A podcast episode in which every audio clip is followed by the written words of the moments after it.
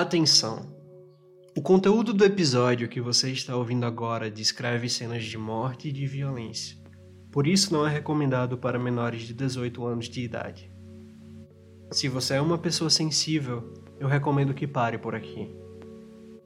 Antes de começar, eu preciso deixar claro que não tenho a intenção de ser sensacionalista, nem de ofender ou de magoar qualquer pessoa. Igualmente, não tenho nenhuma intenção de desrespeitar a memória das vítimas. Todos os fatos, nomes e informações estão sendo narrados neste podcast com a única intenção de relatar os casos, principalmente com base em referências como livros, processos judiciais vídeos e matérias jornalísticas. Inclusive, quando for possível, vou apresentar as referências que usei para cada episódio. Sempre que eu falar sobre a minha opinião, vou deixar muito claro que é a minha opinião. O que você vai ouvir agora é a continuação da minissérie Os Canibais de Garanhões. Se você ainda não ouviu os episódios anteriores, eu sugiro que comece a ouvir a história pelo começo. Caso contrário, vai ficar difícil entender algumas das coisas que eu vou falar a seguir. Antes, preciso fazer uma ressalva. Esse vai ser o primeiro episódio em que eu trato de crenças religiosas. Por isso é necessário que eu esclareça que nenhuma religião participou da motivação dos crimes dos canibais de Garanhões. De toda forma, a abordagem desse episódio é muito superficial em comparação com a análise do episódio seguinte, que vai ser bem mais profunda. Então, mais uma vez, os crimes dos canibais de Garanhões não têm absolutamente nenhuma relação com qualquer religião. Obrigado por estar me ouvindo. Eu sou Raul Rodrigues e esse é o meu baú de curiosidades.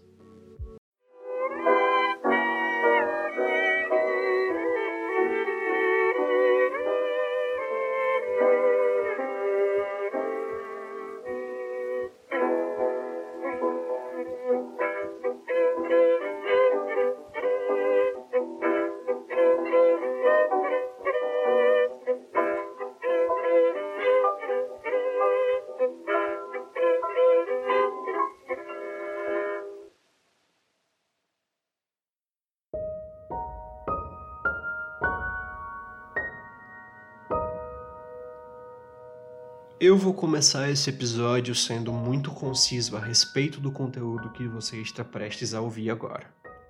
O objetivo desse episódio é descrever o que aconteceu com o cadáver da primeira mulher assassinada pelos canibais de Garanhões. No episódio passado, eu contei em detalhes as várias versões de como o homicídio aconteceu. Caso você não lembre, a vítima foi uma adolescente de 17 anos de idade chamada Jéssica Camila da Silva Pereira, que foi morta em Olinda, Pernambuco, no mês de maio ou no mês de junho de 2008. Jéssica Camila era a mãe da criança que permaneceu vivendo com os canibais por quatro anos, de 2008 até 2012, ano em que a polícia finalmente descobriu os crimes. Esse episódio vai tratar de duas coisas. Em primeiro lugar, eu vou falar sobre o que os canibais fizeram com o corpo de Jéssica imediatamente depois do assassinato dela, ou seja, antes que a carne dela fosse canibalizada. Em segundo lugar, eu vou abordar o destino final dos restos mortais de Jéssica. Basicamente, de que forma Jorge decidiu ocultar o cadáver. A questão do canibalismo vai ficar para o próximo episódio, durante o qual eu vou falar sobre a razão que levou Jorge, Isabel e Bruna a ingerirem carne humana. Em suma, o motivo que fez com que os canibais decidissem se tornar os canibais. Nesse momento, você talvez esteja achando o tema desse episódio meio estranho, afinal, por que eu estaria colocando tanta ênfase no que houve com o corpo de Jéssica, se todo mundo já sabe que os canibais de Garanhões esquartejavam as vítimas e enterravam o corpo no quintal? Até porque essa informação está em todos os conteúdos que você deve ter visto sobre esse caso. Absolutamente todos os conteúdos concordam com esse detalhe. Então, por que se preocupar tanto com um detalhe que parece ser tão óbvio? É simples. Essa não é uma informação totalmente verdadeira. Até agora eu posso dizer com certeza que nenhuma das vítimas dos canibais de Garanhões teve o corpo tão esquartejado quanto o corpo de Jéssica. Mas atenção, essa é a informação que eu tenho agora. Através da análise do assassinato das três únicas vítimas que foram identificadas pela polícia. Nesse ponto eu vou adiantar uma informação, porque você vai precisar dela para entender o meu raciocínio.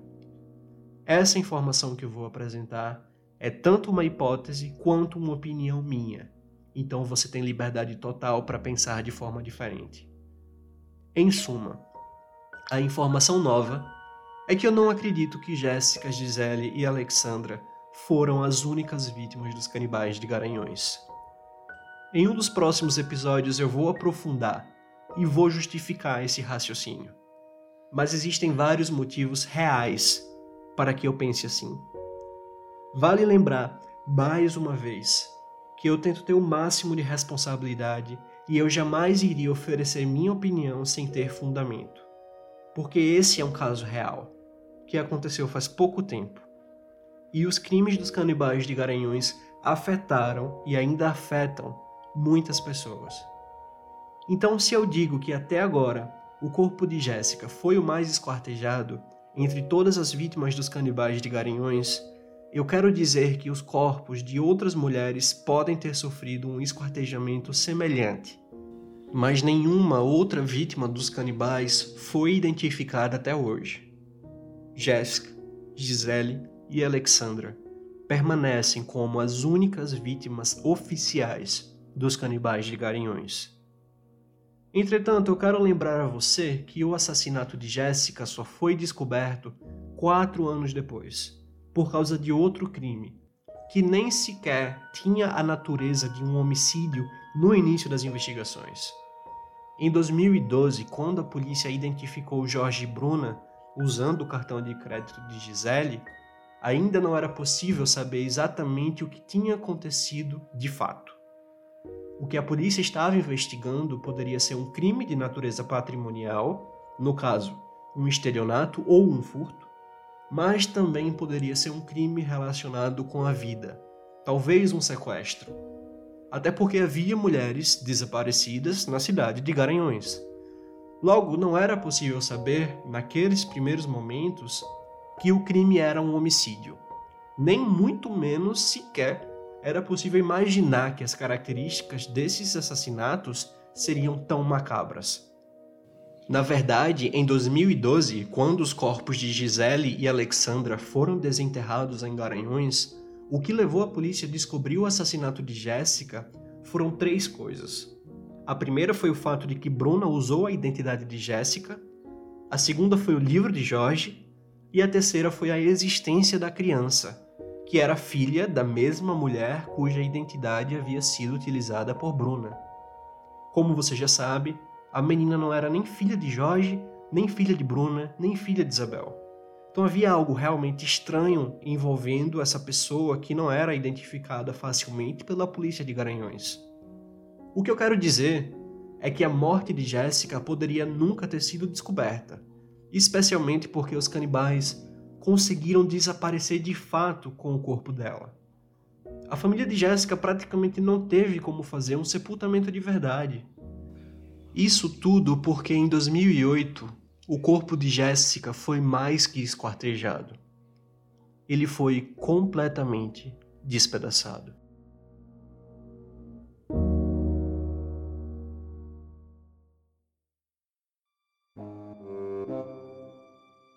A primeira pergunta que eu e você iremos responder nesse episódio é: por que os assassinos esquartejam os corpos de suas vítimas? Em geral, a psicologia criminal considera que o esquartejamento acontece como fruto de uma compulsão do assassino em demonstrar a supremacia dele sobre a vítima. O esquartejamento então é uma forma de o assassino sentir que ele tem poder sobre outra pessoa que ele tem o poder de eliminar a existência da vítima. Quando um assassino desmembra um cadáver, ele procura tornar a vítima insignificante. Na mente do assassino, o esquartejamento faz com que a vítima deixe de ser uma pessoa e se torne um mero objeto. Mas atenção, nós estamos falando de um tipo de esquartejamento. Não é o caso, por exemplo, de um crime passional em que o assassino esquarteja o cadáver para conseguir se livrar dele mais fácil depois. A motivação e o significado psicológico nesse caso são diferentes. Nós estamos falando aqui de uma série de crimes que foram cuidadosamente planejados. Os assassinatos dos canibais de Garanhuns aconteceram seguindo um planejamento, e o esquartejamento das vítimas é só uma das etapas desse plano. Todas as vítimas foram esquartejadas por Jorge, e eu não tenho nenhuma dúvida de que isso fazia com que ele se sentisse numa posição de poder. Em geral, a psicologia criminal classifica a mutilação homicida em algumas categorias. Essa classificação não é um consenso e existem várias formas de dividir os tipos de esquartejamento. Por isso eu escolhi duas classificações um pouco parecidas e vou utilizá-las aqui. Na verdade, essas classificações foram extraídas do trabalho de pesquisadores dos Estados Unidos e da Finlândia. Nós podemos dividir o esquartejamento em três categorias principais. A categoria do esquartejamento agressivo, quando o assassinato e a mutilação do corpo da vítima acontecem sob exatamente as mesmas emoções e as mesmas motivações violentas. Foi o que aconteceu em 2007 na cidade de Nova York, quando Brigitte Harris algemou Eric Goodrich, seu pai, enfiando uma toalha na garganta dele em seguida, para logo depois decepar o pênis da vítima com um bisturi. Ele morreu sufocado. A motivação do crime nesse caso foi o abuso sexual que ela suportou do próprio pai por praticamente toda a sua juventude. A categoria do esquartejamento ofensivo quando a mutilação da vítima é o objetivo principal do assassinato, ou seja, quando o assassino mata a vítima com a motivação de esquartejá-la depois. Esse é o caso, por exemplo, de Luca Magnota, que assassinou outro homem em 2012 e enviou pedaços do corpo dele para alguns prédios públicos do Canadá. A categoria do esquartejamento defensivo, por sua vez, acontece quando o assassino esquarteja o corpo da vítima como uma forma de ocultar o cadáver, destruir as evidências, facilitar o transporte do corpo ou dificultar a identificação da vítima. Foi o que aconteceu, por exemplo, aqui no Brasil no caso Yoki, também em 2012, quando Elise Matsunaga matou o marido, Marcos Matsunaga, depois esquartejou o corpo dele e colocou os pedaços dentro de malas de viagem grandes. De toda forma, essas três categorias são quase consensuais. No estudo da Finlândia, os pesquisadores identificaram outras duas, que seriam o esquartejamento psicótico, em que o assassino perde o contato com a realidade, e os tipos de esquartejamento que não se enquadram nas outras classificações, como por exemplo o esquartejamento realizado pelo crime organizado, que tem como objetivo passar uma mensagem. Por sua vez, o estudo dos Estados Unidos previu somente uma última classificação, que é o esquartejamento necromântico, quando o assassino remove uma parte do corpo da vítima para manter essa parte como se fosse um troféu. Nenhuma dessas categorias consegue refletir o tipo de esquartejamento realizado pelos canibais de Garanhões. Por isso eu acredito que nós podemos nos arriscar aqui a propor uma nova classificação. O esquartejamento ritual, em que a motivação do assassinato e da mutilação do cadáver acontecem de acordo com uma ordem estabelecida por símbolos. Você talvez esteja se perguntando se o motivo que levou Jorge a esquartejar as vítimas foi o canibalismo. Acontece que o canibalismo em si não exige que a vítima seja esquartejada. É verdade que os assassinos que canibalizam suas vítimas, em geral, têm o costume de esquartejar os corpos antes. É o caso, por exemplo, de Jeffrey Dahmer e de Nikolai Zhumagaliev. Acontece que no caso dos canibais de Garanhuns, o esquartejamento das vítimas acontecia principalmente por motivos simbólicos. O motivo que me faz dizer isso com segurança é que a cabeça das vítimas também era decepada mas a carne do crânio não era consumida. De fato, a cabeça das vítimas permaneceu completamente intocada. Não só a cabeça, a carne do tronco também não foi consumida. Agora você deve estar se perguntando por que as vítimas foram esquartejadas, afinal. Se o desmembramento do cadáver não guarda uma relação tão profunda com o canibalismo, qual seria o motivo do esquartejamento? Nesse momento você vai ouvir a resposta para essa pergunta através de um depoimento dado pelo próprio Jorge em 2014, concedido a uma grande rede de televisão brasileira. Essa explicação se repetiu posteriormente, inclusive no Tribunal do Júri de Olinda, com algumas pequenas variações que não apresentam grandes alterações para essa versão simbólica. Porque são os quatro elementos e o quinto elemento o quarto elemento, água e terra, que são as pernas, ar e fogo, que são os braços, e o quinto elemento é a cabeça, que é Deus. É um sistema de purificação que as vozes fazem para falar para mim, para colocar, para enterrar cada parte e cada parte ser abençoada.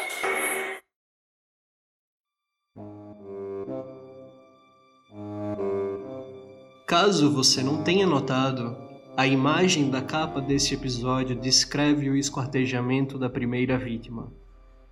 Todos os episódios têm uma imagem de capa particular que se relaciona com o tema abordado, mas essa foi especialmente produzida para servir como um guia visual para você. Todos os elementos dessa imagem são importantes e se relacionam com detalhes do assassinato de Jéssica que eu vou abordar ao longo desse episódio. Então, por favor, pare o que você está fazendo agora e observe atentamente a imagem por alguns instantes. Eu prometo que você não vai precisar de muito tempo.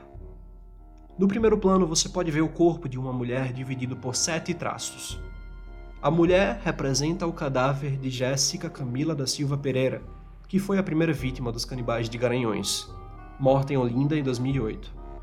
Esses sete traços indicam como o cadáver dela foi esquartejado.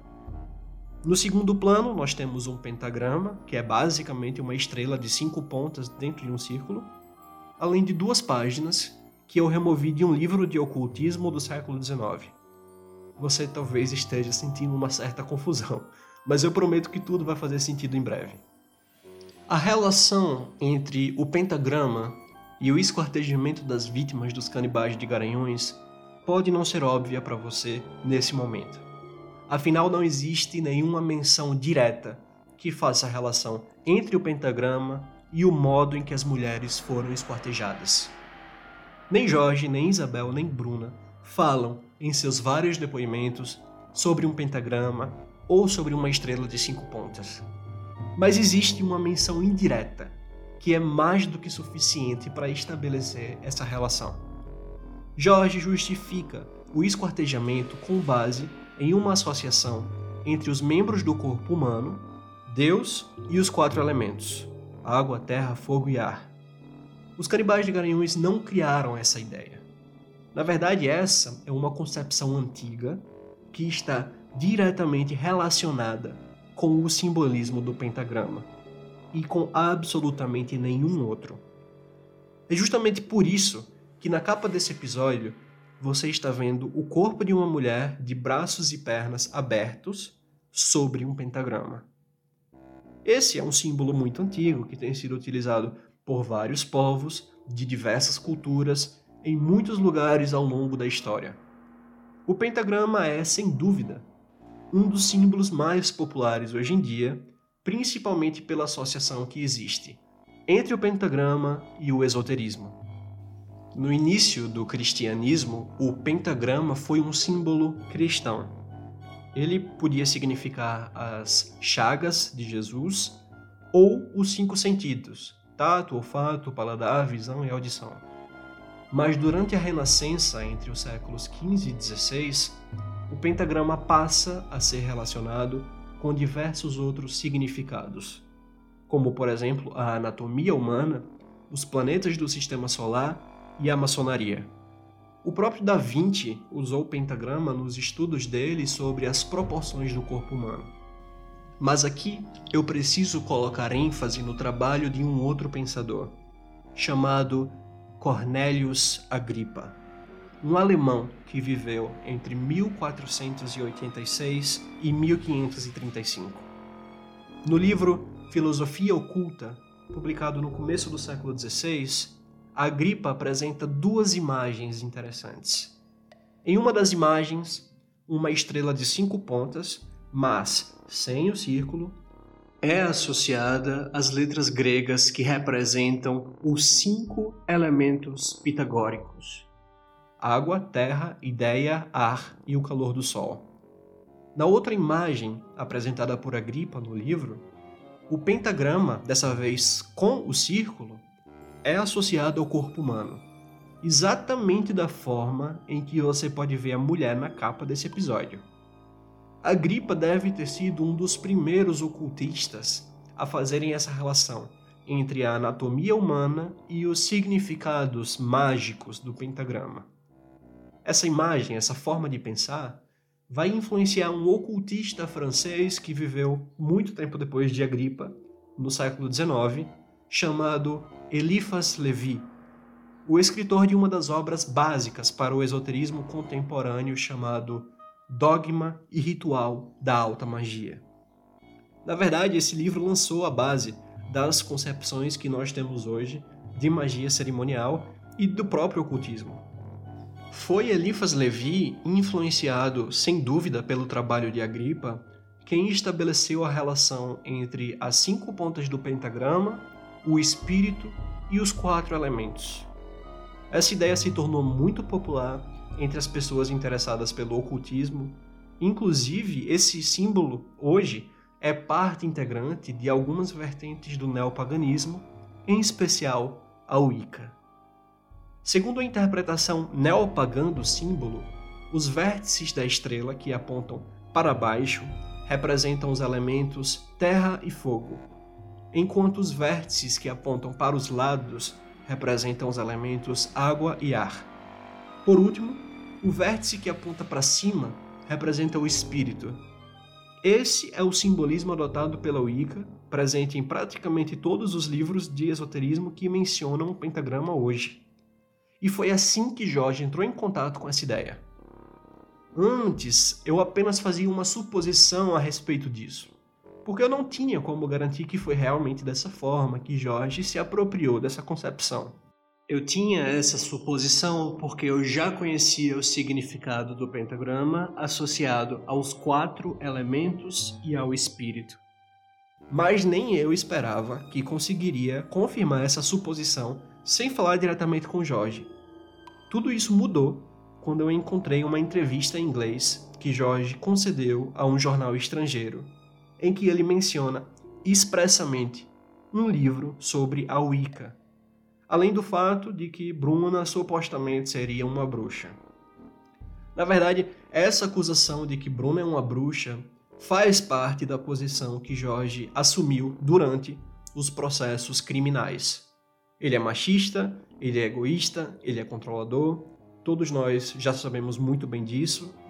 Então, nada mais típico que ele colocasse a culpa dos assassinatos em uma das mulheres. Foi o que ele fez e é o que ele tem feito até hoje, acusando Bruna de ser uma bruxa, que queria ter poder, que queria ter fama, que Bruna o manipulou, tirando os remédios dele de propósito, para que ele tivesse um surto e assassinasse as mulheres de forma psicótica. Isso não é uma acusação que nós devemos levar a sério. Mas a menção de um livro de Wicca faz muito sentido. Livros de esoterismo ou de Wicca são muito comuns. Em 2008 já era muito fácil acessar a internet, onde qualquer pessoa pode encontrar milhares de sites com esse tipo de conteúdo. Mas o que realmente me chama a atenção é que no Tribunal do Júri de Olinda, em 2014, Jorge descreveu o simbolismo dos elementos de forma idêntica ao simbolismo do pentagrama da Wicca. No áudio que você ouviu, ele fala de maneira diferente, provavelmente porque Jorge estava nervoso dando a entrevista ou porque ele simplesmente errou, o que é bem mais provável. Mas no júri de Olinda, ele declarou que as pernas representavam a terra e o fogo, os braços representavam a água e o ar, e a cabeça representava Deus. Ou seja, é praticamente a descrição perfeita dos elementos do pentagrama no neopaganismo. Com uma exceção, é claro. Deus não é representado dentro do pentagrama por um motivo muito simples. O neopaganismo não venera o Deus dos cristãos.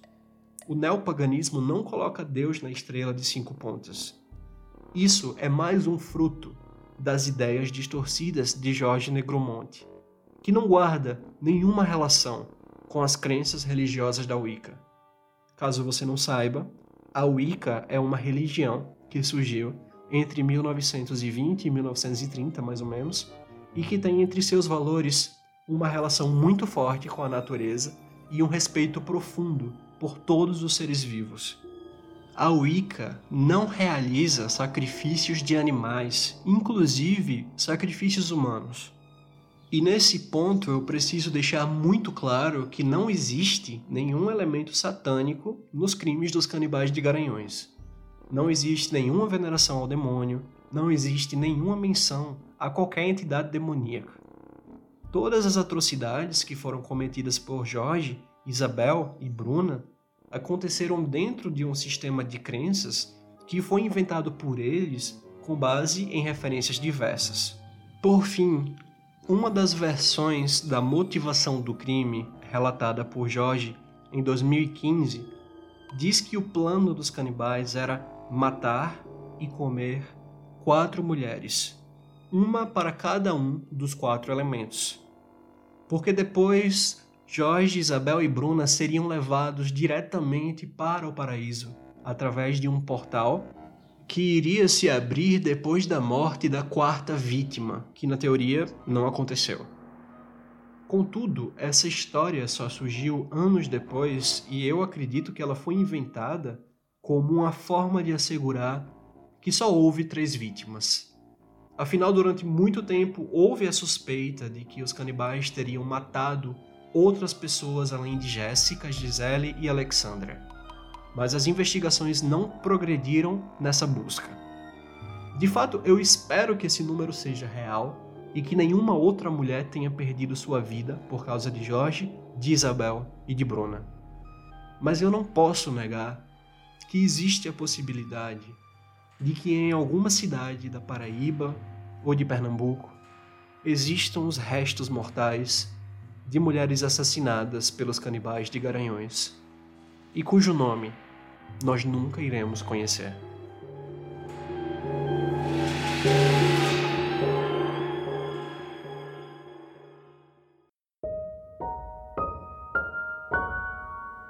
Se você é uma pessoa atenciosa, deve ter percebido que eu só mencionei até agora cinco mutilações, embora a imagem da capa desse episódio tenha sete traços, que representam a forma com que o corpo de Jéssica foi esquartejado em 2008. As duas mutilações que eu não mencionei até esse momento estão representadas pelos dois traços sobre as mãos da mulher da imagem. Quando Jorge, Isabel e Bruna decidiram ocultar o cadáver, depois do esquartejamento, eles enterraram os pedaços do corpo de Jéssica em vários lugares da casa. Atenção, eu disse casa, não quintal. Apesar de os canibais terem enterrado os corpos de Gisele e de Alexandra no quintal da casa de Garanhões, em Olinda os vários pedaços do corpo de Jéssica foram colocados em muitos lugares diferentes, incluindo as paredes e o chão da parte de dentro da casa. Quem apontou para a polícia onde estavam os fragmentos foram os próprios canibais em 2012 depois que eles foram presos em Garanhões. A polícia estava investigando o crime de Jéssica na época e levou os canibais até a casa de Olinda para que eles pudessem indicar onde é que haviam enterrado o corpo da primeira vítima. Mas mesmo assim, tudo o que a polícia encontrou foram pedaços enterrados em um buraco no quintal, no chão da casa e nas paredes da residência. Eu vou voltar nesse assunto no próximo episódio, mas sobre esquartejamento eu preciso tratar de uma questão relevante. Parte dos restos de Jéssica que a polícia encontrou foram as falanges dos dedos dela, que estavam escondidas dentro das paredes da casa. Os dedos de Jéssica foram decepados da mão dela e colocados nos furos dos tijolos da parede. Você já deve ter visto um tijolo de cerâmica que tem uma cor meio avermelhada, desses que tem seis ou oito furos. Foi justamente dentro desses furos que Jorge inseriu os dedos dela, cada dedo em um furo diferente. Depois ele colocou esse tijolo dentro da parede acima da escada e posteriormente, como você já deve saber, a residência foi vendida e eles foram embora de Olinda. Durante anos, pessoas viveram na casa com os dedos de Jéssica na parede. Mas por que Jorge fez isso? Ele nunca declarou nada sobre esse fato e eu nunca vi ninguém dar qualquer importância para isso. Nenhum outro conteúdo fala sobre esse detalhe. Mas eu acredito que existe um valor muito simbólico nessa forma de esconder os dedos de Jéssica. Afinal, é uma decisão muito específica que requer um trabalho bem mais complexo do que seria enterrar os dedos no quintal. Nesse caso, é preciso muito mais esforço do que simplesmente cavar um buraco na areia. Eu acredito que a razão que motivou Jorge a sepultar os dedos de Jéssica na parede foi o fato de que a vítima queria ir embora levando a filha com ela. Ou seja, ela queria levar a criança que na cabeça de Jorge havia se tornado a filha dele. E como ela levaria essa criança, que tinha mais ou menos um ano de idade naquela época? com as mãos, com os dedos.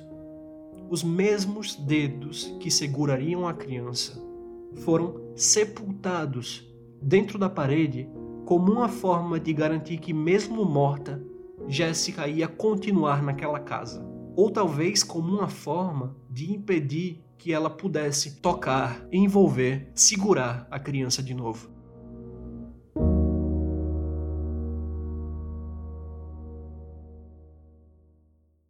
Nesse ponto, eu vou recorrer ao livro de Jorge. Capítulo 27 Casa Assombrada Nossa casa é assombrada, pois, mesmo com a destruição da adolescente do mal, os vultos continuaram, as gargalhadas não pararam e as árvores dançavam nas noites de vento forte. É, no início eu achava que era só uma crise de esquizofrenia mas tudo era real. Considerada a mais comum das doenças mentais, a esquizofrenia apresenta, entre outros sintomas, um quadro de delírios para os que sofrem desse mal. Ou seja, nós esquizofrênicos temos uma tendência. E essa tendência é formar um sistema delirante mais ou menos estruturado, misto de grandeza e perseguição. Justifica-se então, nesse caso, a nossa patologia psiquiátrica. CID 10, F20.0, que é esquizofrenia paranoide. Capítulo 28 Voltamos a morar na Paraíba. Coloco a nossa casa à venda. Jéssica não gostou muito da ideia, porém eu não mudei a minha opinião pois não podia ficar em uma casa assombrada, cheia de espíritos do mal, pondo em risco a minha família. Não esperei muito, e em menos de um mês eu tenho uma ótima oferta, após negociar o preço da casa, fechando o negócio com um português. Vendo também os móveis. Combinei com Bel e Jéssica e voltamos a morar na Paraíba. Só que desta vez fomos morar em Conde, uma pequena cidade litorânea.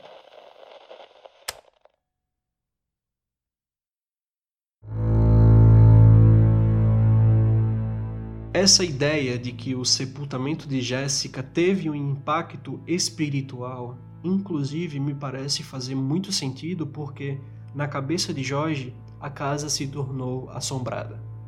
Ou seja, ele havia prendido o espírito de Jéssica lá dentro. Eu não posso falar qual é exatamente a ideia de uma casa mal assombrada na cabeça de Jorge, remorsos talvez, quem sabe, o medo de ser identificado e preso. Eu não sei, eu simplesmente não sei. O que eu posso dizer é que a polícia nunca encontrou mais do que fragmentos de osso da primeira vítima. Onde está o corpo de Jéssica? Essa é uma pergunta sem resposta.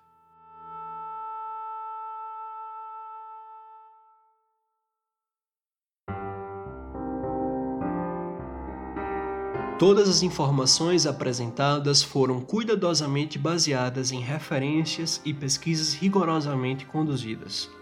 Se alguém se sentir ofendido e quiser aqui exercer o seu direito de resposta, basta entrar em contato comigo e eu concederei espaço nesse podcast para isso.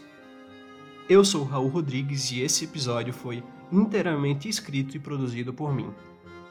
Preciso fazer um grande agradecimento a três pessoas Tatacho, Matheus e Igor Fonse, que têm sido especialmente úteis, muito atenciosos e incrivelmente disponíveis nesse começo difícil de podcast com configurações complexas de microfone.